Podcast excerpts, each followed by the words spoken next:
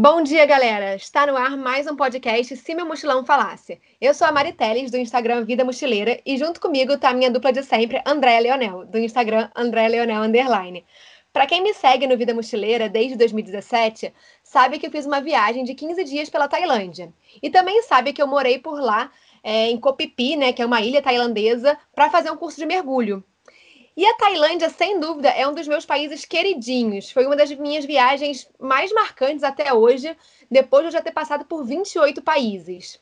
Então, se o seu mochilão falasse, o que ele diria sobre viajar pela Tailândia?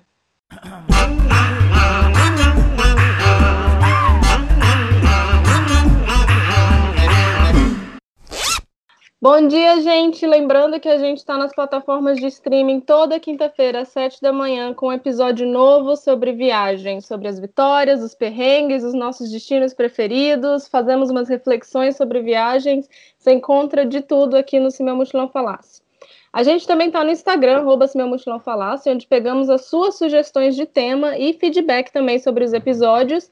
E também estamos, temos um grupo no Facebook chamado também Se Meu Mochilão Falasse, onde a gente posta alguns conteúdos extras para vocês é, sobre o episódio da semana. Então, depois que acabar de ouvir esse episódio, vai lá no Facebook que a Mari vai ter colocado mais alguns detalhes, umas coisas mais específicas é, sobre as informações que ela deu aqui nesse episódio sobre a Tailândia. Falando no episódio, né, vamos entrar então nessa questão. O episódio de hoje vai ser mais uma entrevista minha com a Mari, porque eu nunca fui para Tailândia. Eu, na verdade, o país asiático que eu conheço é só a é só o Japão. É, eu já fui também para Austrália, que é ali perto, mas Tailândia mesmo eu não fui. Eu não conheço muito bem sobre a Tailândia. Eu sei que a Tailândia tem um, uma, um idioma super difícil de aprender e de ler também. Eles têm um alfabeto deles. Tipo, sempre que eu vejo um alfabeto tailandês, eu fico super confusa, é super difícil de entender. Sei também que a comida é bem picante, pela minha experiência com comida tailandesa fora em, em outros países, né? Mas acho que todo mundo que está ouvindo esse episódio já viu, né, aquelas praias paradisíacas do de, de Koh Phi Phi, né? Nem sei se estou falando certo. Mas é, vocês já viram as praias paradisíacas da Tailândia, aquela água azul turquesa, né? Quando eu penso em, em Tailândia, eu penso nisso. Acho que também, felizmente ou infelizmente, uma coisa que me vem à cabeça quando fala de Tailândia é o tsunami que eles tiveram em 2004, né, ou 2006.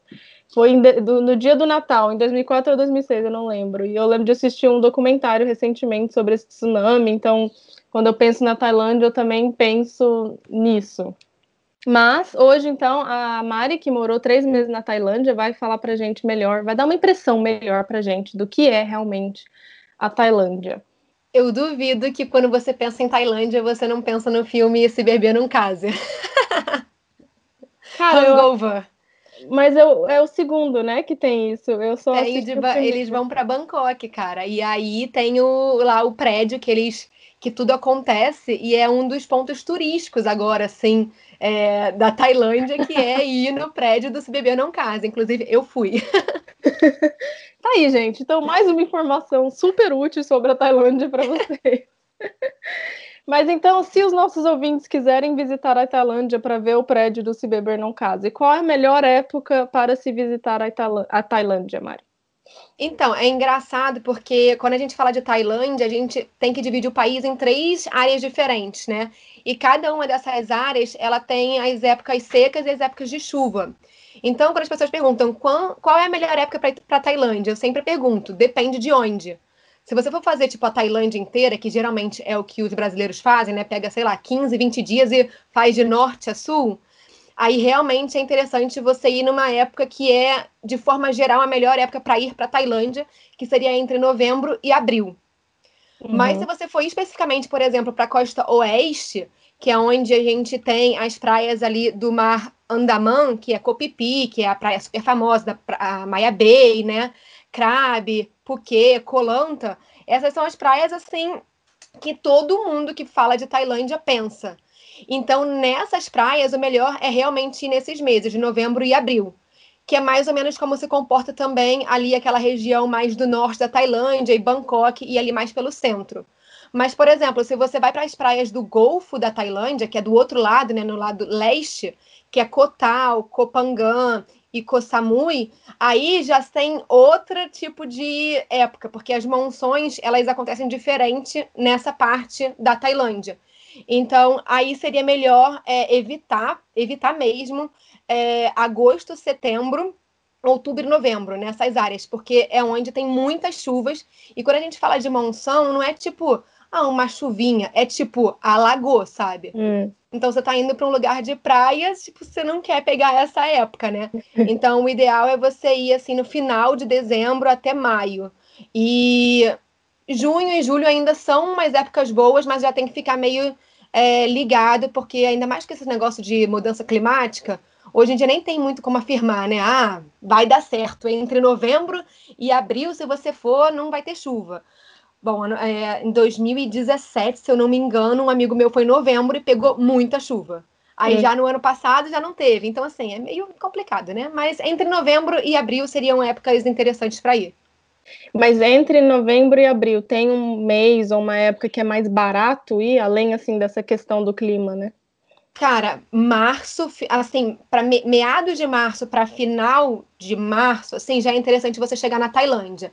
Quando eu fui em 2017, a gente foi nessa época, assim, a gente chegou lá no dia 15 de, de março e a gente ficou até o final. E foi, assim, ótimo, tipo, o clima estava maravilhoso, os valores das hospedagens já estavam é, mais baratos e tava lotado de turista, mas não tava tão lotado quanto, por exemplo, uma amiga que foi em fevereiro, que ela falou, cara, não dá nem para entrar nos barquinhos, sabe qual é? Uhum. E aí, para quem quer tentar fugir assim de, de muito turista, talvez em abril, assim. Ainda é uma época legal, ainda tá quente, só não tá tipo assim, sabe quando você não tem nuvem nenhuma no céu? Uhum. Em abril você já começa a ter um, um, tipo um tempo que às vezes já tem uma nuvem que aí encobre o, o sol e aí já fica aquela a água não fica tão turquesa mais, já fica aquele aquele verde meio tipo ah, tá bom. Sabe? Só que a galera quer ir pra, a galera quer ir pra Tailândia pra ver, tipo, azul turquesa. E aí, quando. A, óbvio que a, a, a, água, né? O reflexo da água ser azul turquesa é porque o céu tá super azul com o sol brilhando. Então, se você tem uma nuvem, já muda a cor da água. Mas continua lindo do mesmo jeito. É, e se for para economizar, né, às vezes vale a pena, né? Não é tipo, se você tá com dinheiro muito contadinho e tá com medo de não dar, às vezes escolhe uma época assim, né, que não é muito turística, né? Mas falando nessa questão do dinheiro, então, vamos falar da, da moeda da Tailândia e de, do custo de vida lá, né? Você ficou lá três meses, então deu para ter uma noção bem boa do custo de vida na, na, Tailândia. É bom falar também que você vai falar de dados de 2017, né? Quando você for falar de, de preços e tal, né, Mari? Sim, eu vou falar é, da cotação que eu tinha quando eu fui, que era um real para 10 bar. Então, a moeda da Tailândia chama Thai Baht. E aí, o recomendado quando você vai para a Tailândia é levar dólar, principalmente para brasileiros que moram no Brasil leve dólar, porque se você levar o real, você não vai conseguir nenhuma casa de câmbio que troque o real. Eu, eu cheguei a perguntar, eles nem sabem o que, que é real. Então, hum. nem adianta tentar levar e tentar trocar lá.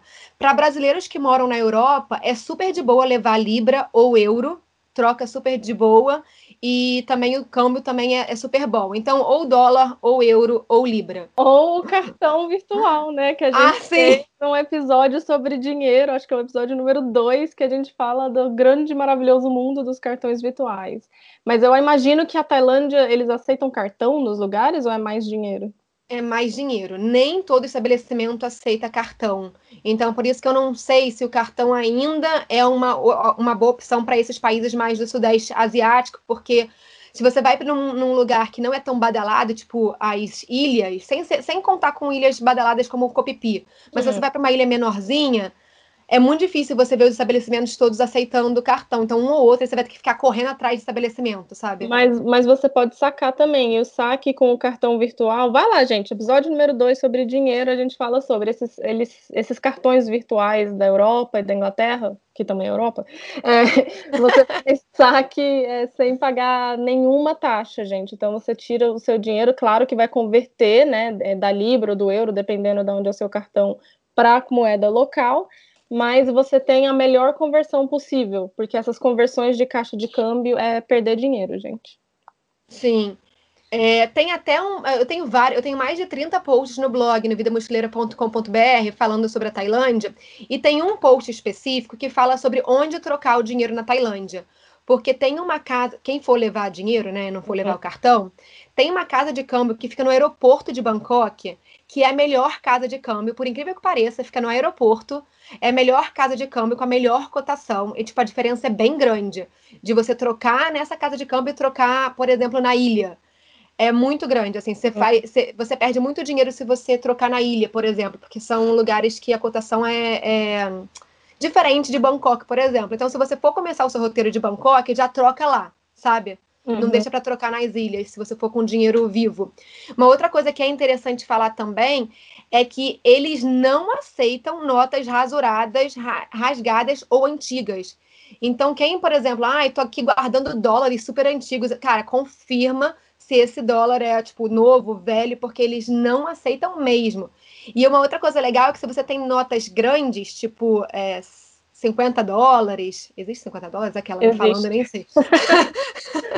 é, notas, de, é, notas novas e de valor alto, elas são muito melhor aceitas. Então, às vezes, você chega lá com um dólar, eles já, tipo, olham meio, tipo, hum, não, a gente não aceita, tem que ser, tipo, maior. Tem uns estabelecimentos que são meio chatos, assim, com isso. Não sei por quê. Hum. Mas aí falando sobre a, a cotação. A cotação que eu fui em 2017, como eu falei, era de um real para 10 bar.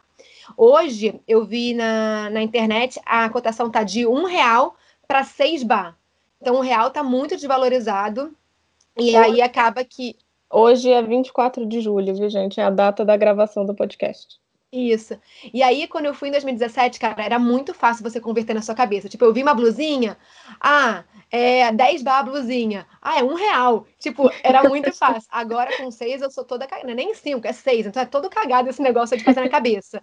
Então, fica prestando atenção, porque às vezes você acha que é barato, quando vai converter, não é tão barato assim. Não. É... E aí, falando assim, eu vou dar aqui uns exemplos de quanto é mais ou menos algumas coisas, falando dos valores de Copipi. Porque quando você, a gente fala de ilhas, é bem mais caro do que o valor de, por exemplo, Chiang Mai e Bangkok. Então, os valores que eu vou falar aqui não necessariamente é um valor que aplica a toda a Tailândia. Até, é, é até mais caro do que o valor normalmente que você vai encontrar em Bangkok. Então, por exemplo, uma cerveja, que é a cerveja mais famosa Chang, de 620 ml, custa entre 60 e 100 baht. Então, dá mais ou menos entre, tipo, 10 a 16 reais. Eu não sei se isso é uhum. barato ou caro, eu não tenho noção de, de preço de quanto que é uma, um preço de uma cerveja no mundo, mas eu não bebo cerveja. É, é, mas qual é o tamanho dessa cerveja? 620 ml. Caraca, eu acho, eu acho que é bom. Não é. Sei. Os ouvintes falem pra gente lá no Instagram. Ai, o Mark, o Mark bebia todo dia um negócio desse, então deve ser barato, porque o Mark é, é. todo. É. é. A água de um litro e meio estava saindo, depende do lugar que você comprar, entre 24 baht e 45. Então, entre 4 reais e 8 reais, mais ou menos, assim. Hum. Aí, uma comida super famosa, que é o Pad Thai, é, que não tem como você ir para Tailândia e não provar. Ele variava entre 60 e 100 baht lá no, em Kopipi. Então, entre 10 e 16 reais. E aí, falando do Pad Thai, em Bangkok a gente conseguiu achar um por 40, para você ter noção. Bangkok uhum. 40 bar e no em Copipi a gente pagava tipo 80.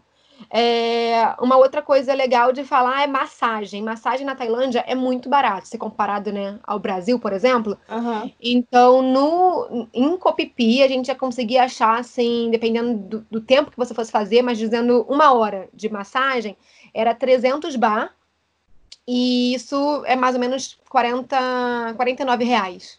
Uma hora de massagem. Pô, eu acho super ok. No Brasil não sei quanto que é, mas aqui na Inglaterra é tipo absurdo.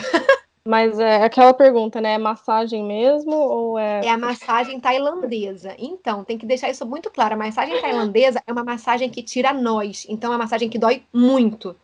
Não é uma massagem que você vai relaxar. Você chega, tipo, eu chorei na minha primeira massagem. Eu falei, meu Deus, o que que é isso? Mas é um depois. É, depois que você sai da massagem, você sai, você fica, tipo, realmente, você sente que o negócio funcionou. Mas durante não é legal. Tanto que o Mark, a gente morou três meses na Tailândia. O Mark fez uma vez massagem. Nunca ele mais. fez nunca mais. Ele falou, cara, esse negócio não é para mim de ficar sentindo dor. Mas, Mas tem outra. Tem, não tem esse tem. negócio de falar massagem e aí é uma prostituta, não? Mas nunca aconteceu com a gente. A gente ia nos lugares que tava claro que era uma massagem. Mas. Eu já ouvi falar ah, disso. Mas para deixar claro é que existem vários tipos de massagem. Eu tô falando da massagem tailandesa. Tem tipo massagem de aloe vera, massagem de não sei o que. Aí são massagens ok. E uma coisa legal de falar é que a tatuagem pequena de bambu, sabe aquele que fica tipo. O bambuzinho fica. Ah, é super. Pontinho por pontinho. Isso, né? isso. Demora horas.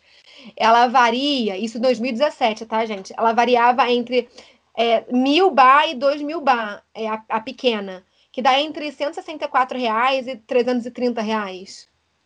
É, eu, eu acho que é um. Bom, pelo menos lá em Goiânia, eu lembro que eu fiz uma tatuagem bem. Uma tatuagem pequena por 200 reais. Então, mas era normal, né? Com a maquininha, né? Não era bambu. Olha, agora eu vou falar aqui, tipo, rapidinho assim, o quanto que eu gastei, é, por exemplo, de comida nesse, no três meses que eu fiquei na Tailândia em 2018, né? Agora falando um ano depois, é, eu, gastei, eu gastava em torno de 30 reais por dia, é, vezes 30, né? Um mês, vezes três meses, eu gastei em torno de 2.700 reais, reais, só de comida. Cara, barato, ba né? Então, eu gastei mais do que o Mark, porque o Mark comia muito pad thai, e a gente vai falar sobre a comida apimentada, e eu não, eu só conseguia comer frango com batata. E o frango com batata era tipo duas vezes o valor do pad thai. Então eu acabei gastando. Ah. Se você comesse tipo pad thai todo dia e comesse as comidas tailandesas, que é tipo é, curry, essas paradas assim, cara, você consegue gastar bem menos. É que eu pagava assim na minha comida em torno na época, em torno de tipo 15 reais, enquanto o hum. Mark pagava tipo 7 sabe? Entendi. Mas vocês, esse valor é tipo um estilo de vida em que vocês cozinham em casa e comem fora de vez em quando, ou come todas as refeições fora?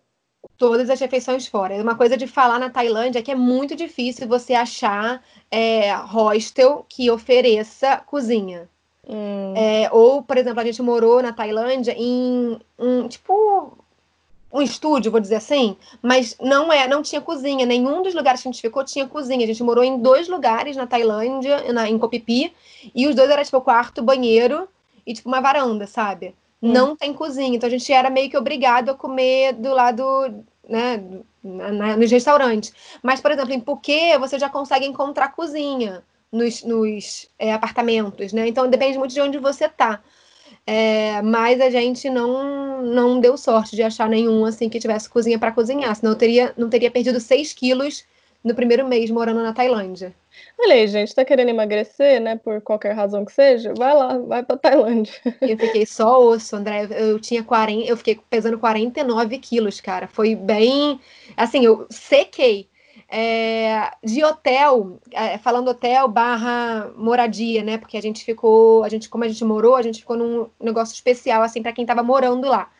A gente gastou em torno de 750, cada um, 750 reais. É, por três meses, a gente gastou mais ou menos 2.250 reais para os três meses. E aí, falando de novo, a gente estava num, num hotel melhor, melhorzinho não, assim, mas que tinha ar-condicionado. Tinha uns que não tinha. Aí... Isso é o que define o luxo do hotel, tem ar-condicionado. Exatamente. E aí, extra, assim, tipo, de, de viajar pra, pelas ilhas, né, de transporte e tal, a gente gastou mais ou menos. Ah, e também colocando aqui também os custos de material de mergulho. Então, talvez não seja interessante, as pessoas não vão gastar esse valor, mas a gente gastou de extra, assim, 2.500 hum. é, reais. Porque a gente, a gente comprou várias paradas de mergulho, então coisa de mergulho é meio caro, né? Uhum. Mas, mas fora isso, foi mais ou menos isso que a gente gastou assim, na nossa viagem de três meses na Tailândia. Mas você falou um pouco, né, que vocês ficaram em hotel, né, em acomodação. Qual que é? Fala um pouco assim do tipo de acomodação que tem lá. Tipo, tem hostel, tem Airbnb. Não sei se você chegou a ver isso. Eu não cheguei a procurar Airbnb, mas acredito que tenha, não sei, talvez não, não sei. Airbnb Onde... eu não faço ideia. Como vocês arrumaram essa acomodação de vocês? A gente fez tudo pelo Booking.com e também tem um site específico para países asiáticos, que é o Agoda. Eles uhum. também dão ofertas bem legais no Agoda, é, talvez até um pouco mais baratas do que no Booking.com. Depende do lugar. Bangkok, por exemplo, o Booking.com tinha ofertas mais legais por causa do Genius. É, e a Agoda nas, nas ilhas tinha ofertas mais legais. Então é legal ver esses dois sites na hora de, de reservar e eu dei uma olhadinha rápida aqui durante a gravação e tem voluntariados em, na Tailândia também, viu, gente? Quem quiser fazer voluntariado pela World Packers, eu não olhei Workaway nem outra coisa, só olhei World Packers. Lá tem bastante opção de voluntariado. Quem não sabe o que é voluntariado, vai nos episódios. Eu vou chutar que é o episódio 3 e 4, mas é entre os 10 primeiros, gente. Roda, joga lá embaixo e olha, que a gente falou bastante sobre voluntariado, fizemos uma comparação entre várias plataformas. E tem desconto. E tem desconto, é a Mari é muito jabazeira, né?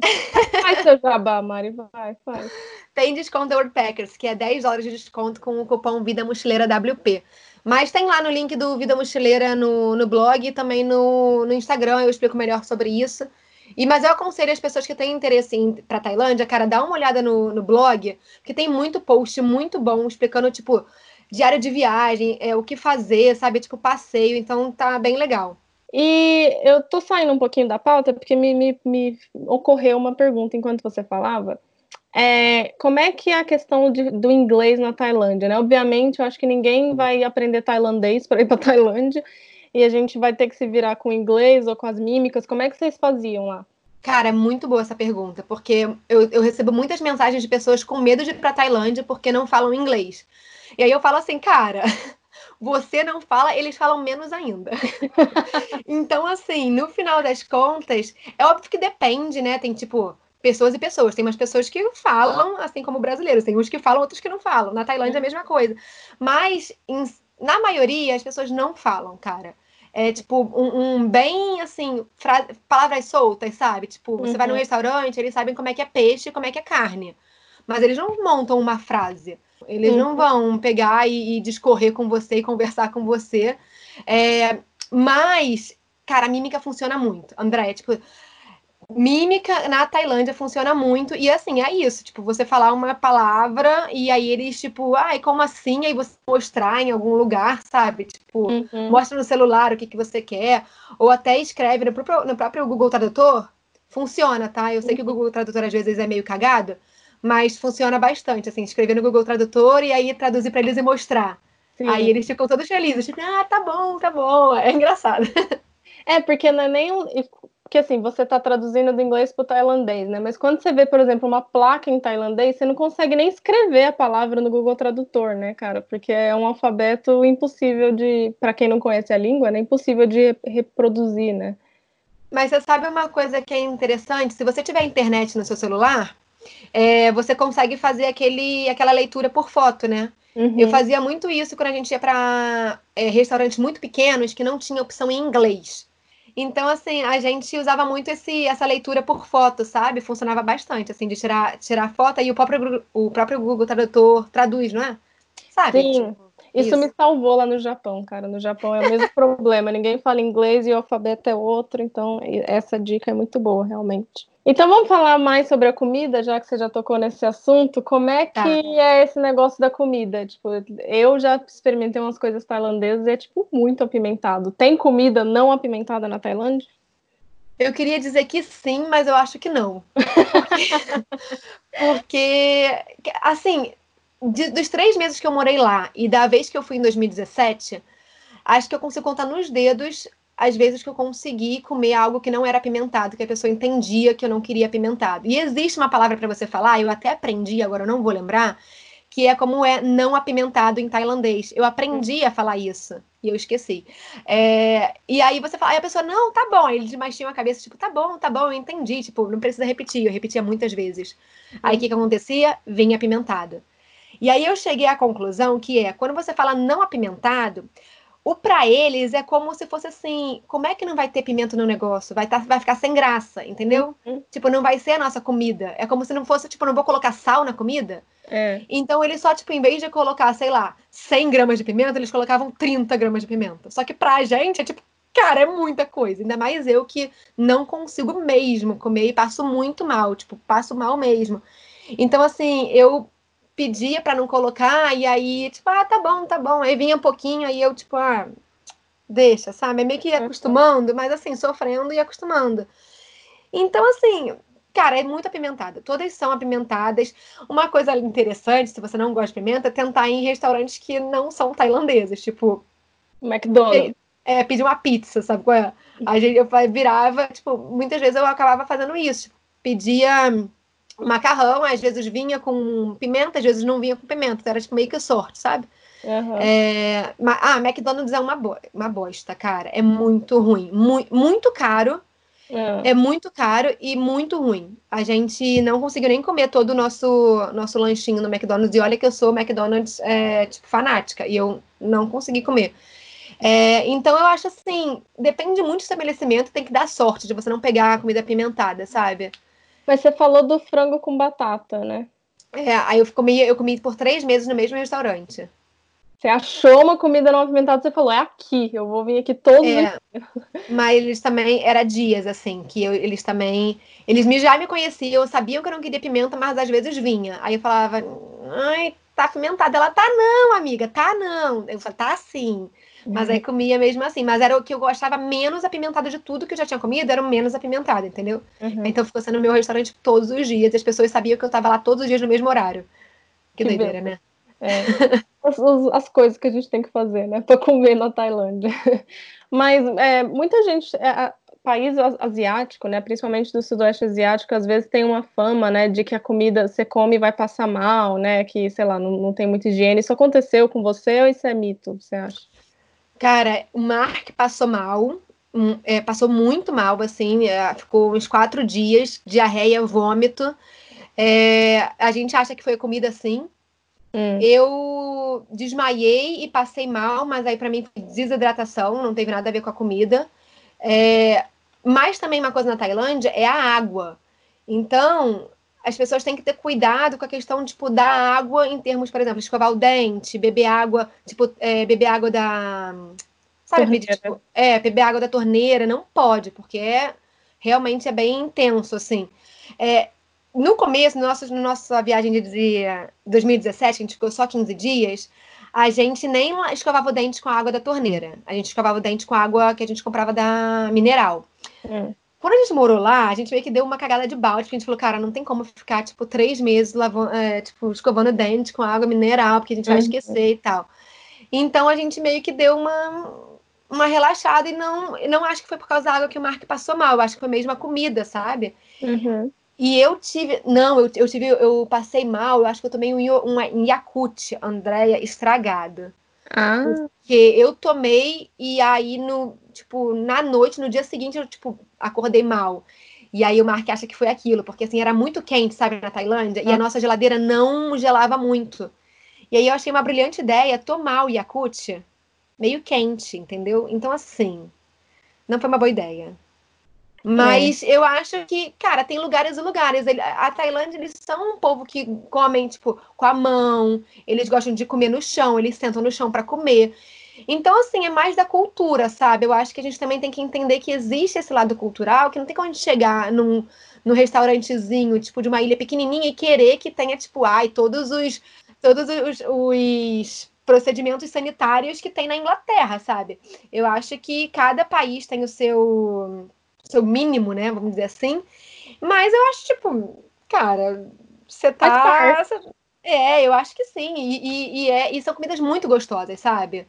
É, acho que vale a pena você comer, tipo, da, da tiazinha que fica ali é, fazendo na garagem dela, porque é uma coisa que é muito. Você vai andar na Tailândia, você vai ver muita gente fazendo, tipo, assim, tipo, na rua. Nem os nossos podrões no Brasil, uhum. tem os podrões da Tailândia. Você não come podrão no Brasil, que você também acha que é meio duvidoso? Tá geral comendo? Na Tailândia também tem. Você também acha duvidoso, você também come. É isso, assim. O negócio é uma coisa que eu sempre levo em viagem, todo mundo deveria levar, é um remedinho para estômago. Para mim é remédio para estômago e remédio para dor de cabeça. Tem que ter sempre, porque mesmo na Europa, né, em país entre aspas desenvolvido, você também pode passar mal, né? Então não, não corra esse risco. E uma coisa que, cara, principalmente para quem vai viajar para o Sudeste Asiático, é ter seguro viagem. Uhum. Porque o seguro viagem, tanto para questões alimentares, né, que acaba por ser muito comum, né, infelizmente, acaba que uma pessoa vai, tipo, ah, toma o Yakult ali quente e se ferra. É, mas também porque na Tailândia é muito fácil alugar moto e quase todo viajante aluga moto. E aí tem muito acidente, muito acidente. Uhum. Então você vê quase. É muito engraçado, você viaja pela Tailândia, você vê todo mundo enfaixado sabe? Porque ou caiu nas Filipinas e foi para Tailândia, ou caiu na Indonésia e foi para Tailândia, ou caiu na Tailândia e tá indo para outro lugar, você vê um monte de gente enfaixada. E, e isso é muito importante ter o seguro viagem por causa disso, para você ficar pre prevenido, né? Eu tive que usar o seguro viagem duas vezes na Tailândia. É, então, deixa aí a dica. A gente também fez um episódio de seguro viagem, né? Qual é o número agora? Não sei. Ah, peraí. Tô querendo muito, né? Mas Sim, eu acho que, que ter esses remédios assim de, de estômago, remédio de enjoo, essas coisas assim, é muito muito importante, sabe? É, mas, cara, acho que a comida é sim, tipo, uma coisa que, que as pessoas têm medo, mas acho que vale a pena saborear, sabe? O episódio de seguro viagem que a gente fez é o número 16, gente. Lá a Mari contou como é que foi usar o seguro viagem na Tailândia. Eu também contei usar como eu usei o seguro viagem na Bósnia e etc. Tem um episódio também, eu tô a jabazeira dos episódios hoje, né? Tem um episódio sobre perrengues, que é o número 6. É, que também tem um pouco sobre essas histórias de, de acidentes em viagens. Vamos falar agora um pouco de uma coisa mais espiritual, né? Vamos falar sobre a religião na Tailândia. O que, que você viu assim da religião deles, sobre as vestimentas que eles usam, os templos, né, tailandeses? Conta pra gente. Então, a principal religião da Tailândia é o budismo, né? Então, por isso que, cara, é muito importante respeitar todos os templos e os, e a, os pedidos né, que fazem para você é, usar roupas que cubram o joelho, que cubram os ombros, principalmente mulheres, né? Então é muito importante respeitar para entrar nesses templos. É, e, cara, respeitar muito as imagens de Buda. Isso é, é, fundamental. E respeitar a cultura num todo, assim, em termos de, de religião, mas também uma filosofia de vida, sabe, para eles. Então, isso é, ficou muito visível, assim, na. É óbvio que eu não conseguia ter uma conversa, mas é até interessante falar que quando você vai para Chiang Mai, que fica ali mais para o norte da Tailândia, eles têm os templos onde você consegue conversar com monges, hum. que chama Monk Chat. E é de graça, você pode, você senta, e o objetivo desse, dessas conversas é você interagir com os monges para eles aprenderem inglês. Então é muito maneiro. Que legal! E você pode passar o tempo que você quiser, tem horários específicos que você tem essas conversas, né? E aí senta em grupão. Então, tipo assim, tinha eu, Mark, uma brasileira que, que eu conheci lá na Tailândia, e tinha, tipo, sei lá, um casal de colombianos, um casal de ingleses, um casal de alemães, todo mundo sentado em roda, e você podia fazer perguntas assim, sabe, para os monges. E aí você perguntava, por exemplo, a gente perguntou é, qual era a idade que eles iam, por que, que eles se tornaram monges, se era uma obrigação, né? Como é que decidia quem ia ser monge, quem não ia. E, e aí tem várias coisas interessantes sobre, sobre os templos, porque cada templo tem, por exemplo, um tipo de Buda. E aí porque tem o Buda sentado, o Buda em pé, o Buda, entendeu? E aí cada é. um representa uma, uma fase da vida de Buda. Ah. E aí é legal ler sobre os templos antes de ir para entender, né, um pouco mais sobre cada templo. Mas basicamente sobre as vestimentas é isso: mulheres cobrir é, ombros, cobrir é, joelho, né? E você não pode entrar de sapato nos templos. Então se você for fazer, tipo, um dia de templos, cara, vai de chinelo, porque é muito mais simples, sabe? Você tirar, é. entrar e. Porque se for de tênis, é um saco, ficar tirando, botando, tirando, botando. E é isso, assim, quando a gente foi num templo que tava muito quente, a gente andando descalço, cara, foi muito engraçado. Tipo, todo mundo pulando, sabe? Uhum. É, Mas... tem, tem um templo que, por exemplo, você dá, tinha que dar a volta num. Como se fosse um, um sino, não é um sino, mas é como se fosse um sino sei lá, acho que não sei quantas vezes para você ter sorte e abundância na sua vida, sabe? Aí tem uns que você tinha que abaixar e, e contemplar Buda, tipo, três vezes, sabe? Tem, tipo, uns, uns templos, assim, que tem umas paradas que você faz para você ter abundância. Eu fui no Japão em um que você tinha que tocar um sino. Eu não lembro se era na entrada ou na saída. E não podia conversar dentro do templo também. Não sei se era assim também na Tailândia. Sim, alguns têm esse, esse sinal de silêncio, né? Outros têm o sinal de que não pode usar celular nem para tirar foto, nem para nada, assim, não pode eles não podem ver você de celular na mão. É, tem uns que tem, por exemplo, um monge, tipo, colocando fitinha na sua, sabe, no, no seu, como é que fala? No seu pulso, né? Uhum. E aí você faz, tipo, pedidos e tal. Tem uns que eles te benzem. Eu acho que é benzer, mas eu, talvez não seja benzer. Mas eles jogam uma água na sua cabeça. Então, eu acho que é. Mas, cara, assim, é, as experiências dos templos foram bem legais, assim, conhecer tipo, os vários tipos de templos. Inclusive, a gente viu, num dos templos que a gente estava visitando, eu e Mark, o. Posso falar isso, eu acho, o funeral de um, de um monge. Oi. E aí, cara, foi muito assim, diferente do que pra gente é, sabe? Uhum. Porque eles não estavam tristes, chorando, eles estavam celebrando, sabe? Então tem toda essa questão de tipo da vida para a morte para eles é diferente de como a gente vê a morte no, no catolicismo, por exemplo. Eu sou católica e aí eles enxergam de uma forma completamente diferente. Então ver aquele ritual ali, sabe, cheio de cor, as pessoas realmente hum, festejando, né? E falando assim de atrações turísticas, então, quais são os lugares que você recomenda os ouvintes visitar na Tailândia? Cara, então, eu, fi, eu fi, peguei aqui uma colinha, eu fiz um. Coloquei aqui um roteiro para 25 dias e um roteiro para 20 dias, porque eu sei que geralmente as pessoas que vão, vão nesse. nas férias da, do trabalho, né? Uhum. Mas é óbvio que eu recomendo. Se você puder ficar três meses na Tailândia, fique três meses. Mas se você puder, se tiver só as férias da, do trabalho, por exemplo, 25 dias, eu recomendo, tipo, três dias em Bangkok, um dia em Ayutthaya, que fica é, perto de Bangkok, é, Chiang Mai, três dias, que é a cidade dos templos. Tem um Grand Canyon também lá e é onde tem os santuários de elefante. Dos santuários de elefante, é muito importante que você pesquise muito, porque tem uns santuários que se dizem santuários e, na verdade, exploram os elefantes. Uhum. E se vocês forem em santuários de elefante, não é, andem nos, elefante, nos elefantes. Não andem. Tipo, ah, eu vou aqui montar. montar. É, montar no elefante. Não. Isso é muito, muito ruim e, e deixa o, o, o, animal muito estressado. E o elefante não foi feito para você montar, né? Então, assim, uhum. é, para ele deixar você montar nele é porque ele sofreu muito a vida inteira. Então, não compactue com esse tipo de turismo. E aí, quando você for para Chiang Mai, é legal visitar Shanghai. Shanghai é onde tem o famoso Templo Branco. Cara, é o templo mais incrível. Assim, você entra no, no templo, e aí dentro do templo tem uma, uns uns desenhos, tipo Dragon Ball, Batman. É muito engraçado, André. Tipo, você fala, por quê? E aí, e aí tem, tipo, aí tem o Templo Azul também, que é muito famoso. E é em Shanghai que tem as mulheres é, girafas, né? As mulheres de, com as argolas. Que ainda é um pouco. As pessoas. Eu ainda não sei definir se, tipo, é interessante apoiar esse tipo de turismo ou não, sabe? Se é porque elas são ou é Eu li sobre isso, li bastante artigos e são cada um fala uma coisa, sabe? Tem um inclusive que fala que se você deixar de visitar esses lugares, as mulheres é, girafas sofrem porque aquilo é a renda delas, sabe? Uhum. Mas aí tem outros que falam que você compactua com esse tipo de, de refugiados, porque eles acabam que ficam presos naqueles lugares. Essas mulheres são refugiadas do Mianmar e elas não têm tipo um visto para elas passearem pela Tailândia. Elas ficam é. presas naquele lugar, sabe? Uhum. Não estão presas, presas, mas elas só podem sair com autorização. Então é meio estranho, assim, sabe? Tipo, você, você não entende muito qual é a relação delas com o governo tailandês. Sim. Você não sabe se aquilo ali é um zoológico humano, se não é. Uhum. Então eu acho que para você visitar isso, cara, dá uma, uma pesquisada para ver se você não tá, é, né, sei lá, apoiando um tipo de. Eu fui.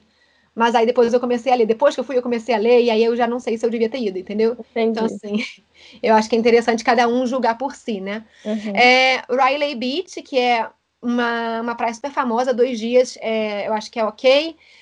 É, Calçoque, que é um parque nacional incrível, dois a três dias. É, Colanta, eu gostei bastante, dois dias. Copipi, três a quatro dias, é incrível, dá para curtir muita, muito do lugar. Kotal, que eu diria três dias, Koh Samui, um dia a dois dias. Na verdade, Koh Samui é só para você pegar o avião para voltar para Bangkok, por exemplo, porque é um lugar onde tem aeroporto, daquele outro lado, do lado leste, né? Hum. E tem que contar dois dias de translado, né? Que geralmente brasileiro que faz, acho que, parada talvez em Dubai. Enfim, tem que contar que você tem um dia de translado para ir, um dia de translado para voltar. E se for um, um roteiro de 20 dias, talvez corte Calçoque, que Calçoque é um, um trampinho para chegar lá, você tem que pegar uma van, enfim. E talvez é, faça menos dias em Copipi e menos dias em Chiang Mai. Mas tem esse, também tem esse roteiro lá no, no Vida Mochileira e tá mais explicadinho, eu acho, melhor. Como é que você se movia dentro da Tailândia? É, então, a gente ia de avião, a gente fez a maior parte, de, quando a gente fez o roteiro de, de 2017, a gente fez a maioria de avião. Uhum. Mas em 2018, por exemplo, a gente fez Bangkok, Chiang Mai de trem noturno, que foi incrível a experiência muito legal. Uhum. É, a gente também fez de van os translados entre van e barco, né? Tipo, Copipi para Crabe para ir para Calçoque. A gente pegou um barco, depois uma van. E é basicamente barco e avião em 2017, barco, van, trem e avião em 2018. Mas barco é uma coisa que sempre você vai estar tá usando. Entendi. E a gente nem vai falar muito aqui da, da passagem Brasil-Tailândia, né? Porque a Mari saiu da Inglaterra para ir para Tailândia, e mesmo que ela falasse o valor da Inglaterra, né? Hoje em dia, com a pandemia e tudo, esse valor já não é mais, nem existe mais, né, Mari? Sim, é. Uma coisa que eu vou só mencionar aqui para a galera é que não precisa de visto para ir para Tailândia. E vocês têm até 90 dias para permanecer no, no país sem visto, né, com passaporte brasileiro. Já os europeus com passaporte europeu têm só um mês para ficar. Então, quando eu e Mark a gente foi para Tailândia para para ficar os três meses, a gente teve que pedir extensão do visto do Mark de turista. Que é o Mark é, é tcheco, para quem não sabe. É, isso. E eu entrei na Tailândia com meu passaporte brasileiro. E vacina, uma coisa que é obrigatória é a vacina contra a febre amarela e precisa ter o certificado internacional da Anvisa. Uhum. E eles conferem isso na hora da entrada. Então é muito importante que você tenha. Se você não tiver, você não entra. Tem que cuidar disso então, né? Não é. O que mais que eles pediram para você na imigração? Só perguntaram onde que eu ia ficar, né? E a minha passagem de saída da Tailândia. Uhum. Então nem pediram passagem de, de volta para Inglaterra ou para o Brasil, era tipo, cadê sua passagem de saída? Porque muita gente faz o, o, Sudeste Asiático, né? Então eles nem, hoje em dia, nem pedem, ah, tem que ser para o país de origem, né? Uma passagem de uhum. volta. E a outra coisa também da febre amarela, só para as pessoas é, saberem, é que precisa tomar 10 dias, pelo menos, de antecedência. Não pode tomar, tipo, ah, um dia antes da viagem. Tem que ser 10 dias antes da viagem. Uhum, beleza. E uma pergunta que também me ocorreu aqui é o governo tailandês ele tem uma fama de ser bem duro, né, com, com crimes, com essas coisas. Vocês viram alguma coisa desse tipo lá? Tipo, sentiram que, que é, uma, é uma, um governo mais é, rígido? Cara, a gente não viu nada. É, não sei se é porque eu e Mark a gente não tava muito nessas áreas de. Porque a gente ia pra festa assim muito raramente, sabe? Eu acho que nas festas que mais rola esse negócio de vamos dizer assim, drogas. E uhum. o, o, governo tailandês, ele é tolerância zero para droga. Uhum. Zero mesmo. Se eles te pegarem com, tipo, fumando maconha ou portando algum tipo de droga, você pode ter, tipo, problemas seríssimos, ser preso, sabe? Eu não sei se na Tailândia tem a sentença de morte. Mas você é preso, tipo, é, tem vários brasileiros que fazem tráfico, fazem, né? Fizeram ou fazem tráfico de, de drogas, foram pegos, e mesmo o governo brasileiro tentando intervir, o governo tailandês não liberou. Então, assim, uhum. é, cara, eu, eu particularmente acho que não vale a pena o risco, sabe? Uhum. Ah, aqui uma maconhinha, cara, eu acho que não vale a pena. É, mas eu conheço vários viajantes que estavam cagando baldes e estavam, tipo, na sorte, sabe? Sim. Mas eu, particularmente, não vi nada, mas eu sei que eles são assim, principalmente Bangkok, assim, sabe? Tem que ficar meio ligado. Sim, beleza, boa dica também. E uma outra coisa que você fez lá, né? A gente vai. A Mari foi fazer um curso de mergulho lá, a gente vai falar um pouco sobre isso. Mas eu queria falar também que você, que você passou o ano novo na Tailândia, né? Como é que foi essa experiência? Sim. É, então, o ano novo tailandês, ele chama Songkran, né? Que ele significa passar ou mover-se para. Essa palavra, Songkran. Eu acho tão hum. engraçado, é, porque escreve song, tipo, de música. Kran. Songkran, e ele é chamado de Ano Novo Tailandês mesmo, né? E ele acontece é, por três dias. E ele acontece todos os anos, do dia 13 até o dia 15 de abril. Eu nem sei se esse ano teve, né? Por causa da, da pandemia e tal. Hum. Mas ele todo ano é nesse período de abril. Não é que nem o nosso, que é no, no final do ano de dezembro, né? No, é no final do ano. Hum. E o mais interessante é que o calendário tailandês é diferente. Então, enquanto no Ocidente a gente está em 2020, para eles é o ano de 2563. Caraca! E aí, porque eles seguem o calendário budista, né? Então, eles estão 543 anos na nossa frente. É muito interessante, né? E o, ano, e o ano novo tailandês é uma, coisa, é uma experiência, cara, incrível. É tipo briga de arminha de água, sabe? Todo mundo tem arminha de água e fica todo mundo se jogando água por três dias. Eu não achei que fosse isso que você ia falar. Não, é isso. E eu assim, pensei é que muito... você ia falar, tipo, tem elefantes que passam, ar... fogos de artifício, não luta de arminha de água. Não. E o mais interessante é que, para as pessoas saberem, é um feriado é, nacional. Então, se você estiver indo para Tailândia nesse período, você não vai achar nada aberto. Tem que ter isso também em mente, que se for um viajante que está com, com um roteiro super curto, sabe? Uhum. Três dias que nada vai estar tá funcionando. Templos não funcionam, passeios não funcionam, nada funciona. Mas é uma experiência da hora de você estar tá na, na Tailândia. E aí é muito interessante porque, assim, as arminhas de água eles vendem, tipo, começa a vender uma semana antes, duas semanas antes, sabe? E aí tem, tipo, galão de água, sabe, na, nas ruas, para você encher a sua arminha e ficar jogando no outro. É, se você for de celular, cara, tenha certeza que seu celular tá protegido, porque as águas vêm e você não sabe nem de onde está vindo água. e aí, tipo, por exemplo, Bangkok, Chiang Mai e tal, às vezes eles, tipo, Chiang Mai, eles pegam a água do rio, sabe qual é? E, tipo, uhum. jogam em você. E é muito divertido, cara. Eu e Mark, a gente estava em Kopipi, então era, tipo, já era uma, uma ilha, né? Então a gente já tava de biquíni, tipo, eu passei o, o dia inteiro de biquíni, literalmente, só de biquíni e chinelo. O Mark estava de biquíni também? O Mark estava de, de, de sunga. E a gente acabou o ano novo numa pool party. Foi muito irado, cara. Olha! E uma coisa também para falar é que alguns tailandeses, eles ou os turistas, eles colocam gelo em travessas de água.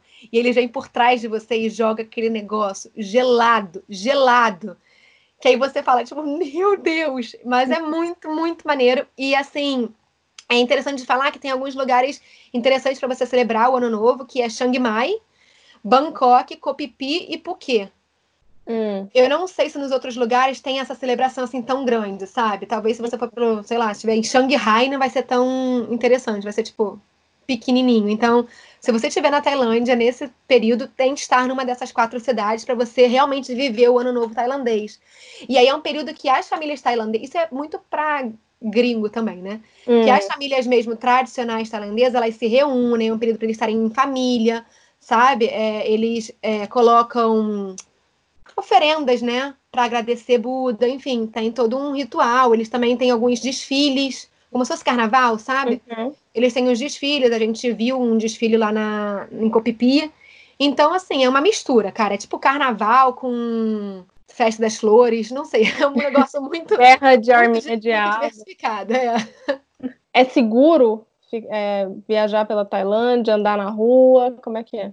Cara, eu achei muito seguro, assim. Eu tava com o Mark, né? Então eu não tô falando do ponto de vista de uma mulher viajando sozinha, mas conheço várias mulheres que viajaram sozinha pela Tailândia, não tiveram problemas. É, inclusive, eu e Mark, a gente passeou à noite por Bangkok, com celular na mão, é, câmera e tal, numas ruas muito estranhas que a gente se perdeu em Bangkok várias vezes. Assim, tipo, sabe quando você não tem ninguém, você entra nos becos, você fala assim, por quê? E aí os ratos passando, aí você fala assim, gente, eu tô realmente num lugar que não tem ninguém. Que uhum. se os uhum. ratos estão junto com a gente, é porque tá ok, né? É. Porque geralmente rato não fica passeando quando tem um monte de gente. E aí a gente tava tipo, cara, beleza, estamos perdidos na Tailândia. E não bateu aquela sensação de tipo assim, pânico, sabe? Foi tipo, uhum. ah, estamos andando aqui. E a gente não teve problema mesmo, a gente não se sentiu inseguro. E eu não vi muito policial na rua nem nada, mas a gente via que, tipo assim, ah, nas cidades grandes tinha um, uma patrulhinha, sabe? De vez em quando passava uma patrulha e tal. Mas, por exemplo, Copipi, eu, eu acho que eu nunca vi um policial. é, não sei, nem sei onde é que tá, nem lembro se tem uma delegacia em Copipi, aquela, né? Eu nem lembro, mas eu sei que tem dois hospitais, mas agora a delegacia nem sei. Mas eu acho que a única coisa que você tem que ficar ligado quando você vai para Tailândia não é nem na violência em si, e sim nos furtos de turistas com outros turistas, sabe? Caraca! Uhum, a gente foi na, numa festa, a gente estava em Copipi, e aí um amigo meu deixou, tipo, a bolsa com o celular, tudo. E, cara, o celular sumiu, sabe? E, assim, tinha só gringo na festa. Então, acho que tem que ficar mais ligado nisso, porque, né, são os oportunistas. Uhum. Mas foi mais assim de, de furto mesmo, nada violento nem nada. Foi mais porque deu bobeira. E a gente estava bêbado também, então tinha isso. Então conta pra gente, Mari, algumas curiosidades de coisas inusitadas que você vivenciou ou viu na Tailândia. Cara, a primeira coisa é que na Tailândia tudo é barganhado. É, eles gostam de ter esse, sabe, esse tete a tete com você. Então eles falam um preço, aí você vai falar outro, eles falam outro, aí você fala outro. Geralmente, eu sei que é cansativo, mas geralmente nunca aceite o primeiro valor, sabe? Você sempre come, consegue baratear porque eles gostam dessa, dessa coisa aí, é. de negociar. É, cara, você não pode jogar papel higiênico no vaso, é, que nem no Brasil, né? Eu acho que quem tá na Europa meio que esquece disso da treta depois. Então, assim, é, tem que ser também sempre ter um papel higiênico junto com você, sempre. Nunca tem papel higiênico em lugar nenhum. É, os talheres, eles usam garfo e colher, não tem faca. Hum. Então você tem que cortar com a colher. Até hoje, eu tento, até hoje eu tento entender como é a lógica, mas às vezes a gente pega com a mão mesmo, porque eu fico meio sem paciência, sabe? Uhum. É, aí eu falei da, da, da, massagem, né? Que é uma coisa muito barata. Tem os lugares que você consegue fazer massagem com cegos, por exemplo. É, é uma massagem bem. Caraca, é muito boa. Eu fiz uma massagem no pé com um cego, porque sei lá, tipo, eles desenvolvem outro sentido, cara. Eu cheguei a dormir, o Marcos tirou uma foto minha que eu chegava a babar. e eu acho que também é importante mencionar que na Tailândia, gente, tem Wi-Fi, tá? Que as pessoas acham que, tipo, meu Deus, vai chegar lá, vai estar tá sem se comunicar. Não, tem Wi-Fi e os chips tailandeses, tailandeses funcionam muito bem. Então, se você quiser comprar o chip lá na Tailândia, é barato comprar o chip e a internet voa, assim. Ah, que bom, bom saber, né? Importante. Então vamos falar sobre o curso de mergulho, então, né? Você foi fazer três meses de mergulho lá. A gente vai falar que é por cima sobre é, essa experiência do curso de mergulho, porque eu e a Mari a gente quer fazer um episódio só sobre isso, né? Só sobre ir para a Tailândia aprender a mergulhar. Então a Mari vai falar por cima, assim, como é que foi a experiência e alguns custos e tal. Então, é, como o André falou, eu fiquei três meses, eu fui em março, fiquei até maio fazendo o curso. E uma coisa de falar é que eu e o Mark, a gente fez do Open Water até o Dive Master. Então, a gente foi, tipo, do básico, do primeiro certificado até Dive Master, que é como se fosse o assistente do instrutor de mergulho. Hum. Então, eu e o Mark, a gente pode é, trabalhar com mergulho hoje em dia, fazendo fan dives. A gente, teoricamente, não pode é, fazer é, mergulho de batismo. Hum. É, porque a gente precisa ter um instrutor junto com a gente. Mas na Tailândia não era isso que acontecia, tá? A gente, como o Dive Master, descia com. fazia batismo e tal. O que. O que, que, que, é esse mergulho de batismo? Mergulho de batismo é o primeiro mergulho, assim, quando você faz um mergulho. Você nunca fez um mergulho antes, hum. e aí você vai fazer um mergulho com o instrutor, sabe? Você, não, você tem que ter alguém te orientando. Quando uhum. você não tem certificação, basicamente. Uhum. Mesmo que seja o seu terceiro mergulho, se você não tem certificação nenhuma, você vai fazer um mergulho de batismo. Tá bom. Uhum. E aí, então, isso é para as pessoas que não têm, por exemplo, a certificação de Open Water, que é o primeiro certificado, né? E aí, eu e o Mark, a gente gastou, eu vou falar o valor é, de 2018, tá? Que foi quando a gente estava fazendo é, o 1 para 10, né? Hum foi 79.700 bar por pessoa, o que deu mais ou menos 7.970 reais uhum. do Open Water até o Dive Master. Esse mesmo certificado, esses, todos esses certificados no Brasil daria em torno de 10 mil reais. Dependendo do Dive Center, porque no Brasil é até mais caro do que isso, se você for para algumas regiões mais clichês, sabe? Uhum. Então, o que a gente fez durou. O nosso Dive Master ele durou três meses, né? É, e isso foi porque, assim, a gente tinha o nosso cronograma muito certinho, André. Então, tipo assim, quando eu é, me ralei toda, a gente teve que ficar uma semana sem fazer o curso. E eu e o Mark, a gente fazia o curso juntos. Então, o Mark não pôde fazer o curso porque eu estava ferrada é, quando eu caí. Então, a gente atrasou um mês, uma semana o nosso, nosso curso. E aí, meio que já atrapalhou a schedule, entendeu? Uhum. Então, assim, para quem tiver mais tempo, eu até recomendo fazer um pouco mais de calma e tal. Mas a gente, em três meses, a gente conseguiu, assim, se formar é, em três meses. A gente fez o Open Water, o Advanced Open Water, o Resgate, Primeiros Socorros e Dive Master. E nesse valor tá, não está incluído equipamento, né? Que você falou que vocês também gastaram com equipamento. Então, a gente ganhava no curso a máscara, né? O snorkel, a roupa de mergulho, o regulador, é, o colete, o cilindro, é, as nadadeiras. Então, tudo isso já estava incluso. A gente podia mergulhar quantas vezes a gente quisesse. Depois do nosso certificado de Open Water, a gente podia fazer fan dive, podia mergulhar se a gente quisesse três vezes por dia, sabe? É, ou seis, né? Se a gente quisesse fazer é, mergulhos duplos. Então, dava para mergulhar muito, sem pagar nada.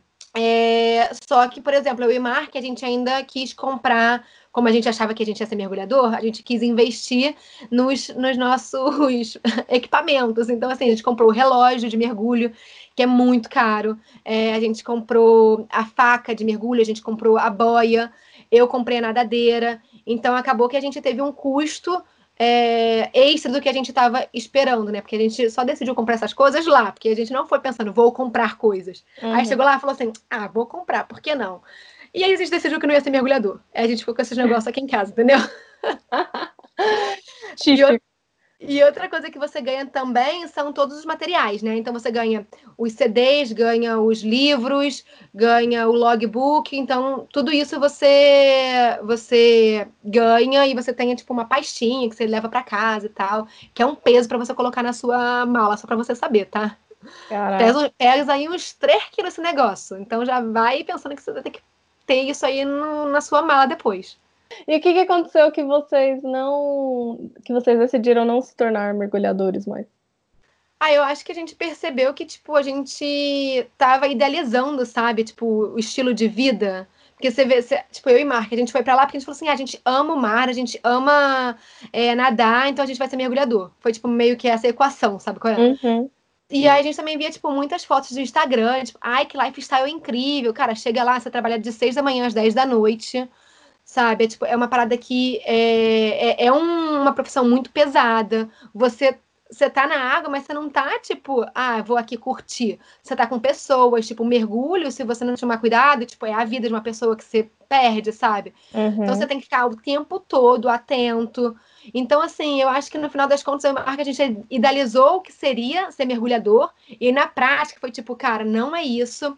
E a gente também percebeu que a gente gosta de ter uma, uma vida que um pouco mais, tipo, sei lá, estável, talvez. Porque, por exemplo, a gente tinha conseguido um trabalho na Grécia, depois da Tailândia, a gente chegou até a mandar nossos currículos e tal que era pra gente dividir, dividir dormitório, sabe? É. É, dividir cozinha. E aí a gente, tipo, cara, a gente já tava é, noivo, não, noivo não, a gente tava namorando, já tava, tipo, construindo uma vida em casal, tipo, cara, será que a gente quer é, morar agora em dormitório, sabe? Uhum. Enfim. A gente entendeu que não era isso que a gente queria, que a gente gostava de fazer mergulho por paixão de hobby e uhum. não como profissão. E a gente meio que entendeu isso errado, sabe? Então é isso, gente. A gente vai encerrar esse episódio por aqui. É, para quem quer mais informações sobre as coisas que a Mari falou aqui hoje sobre a Tailândia, vai lá no nosso grupo no Facebook, que a, que a Mari vai postar algumas coisas extras, mais detalhadas, né? Que seria muito entediante da gente ficar falando aqui. É, no blog do vidamochileira.com.br tem mais de 30 posts sobre o assunto, como a Mari falou. E no mais, a gente se vê na próxima quinta-feira, às 7 da manhã. Até mais. Tchau!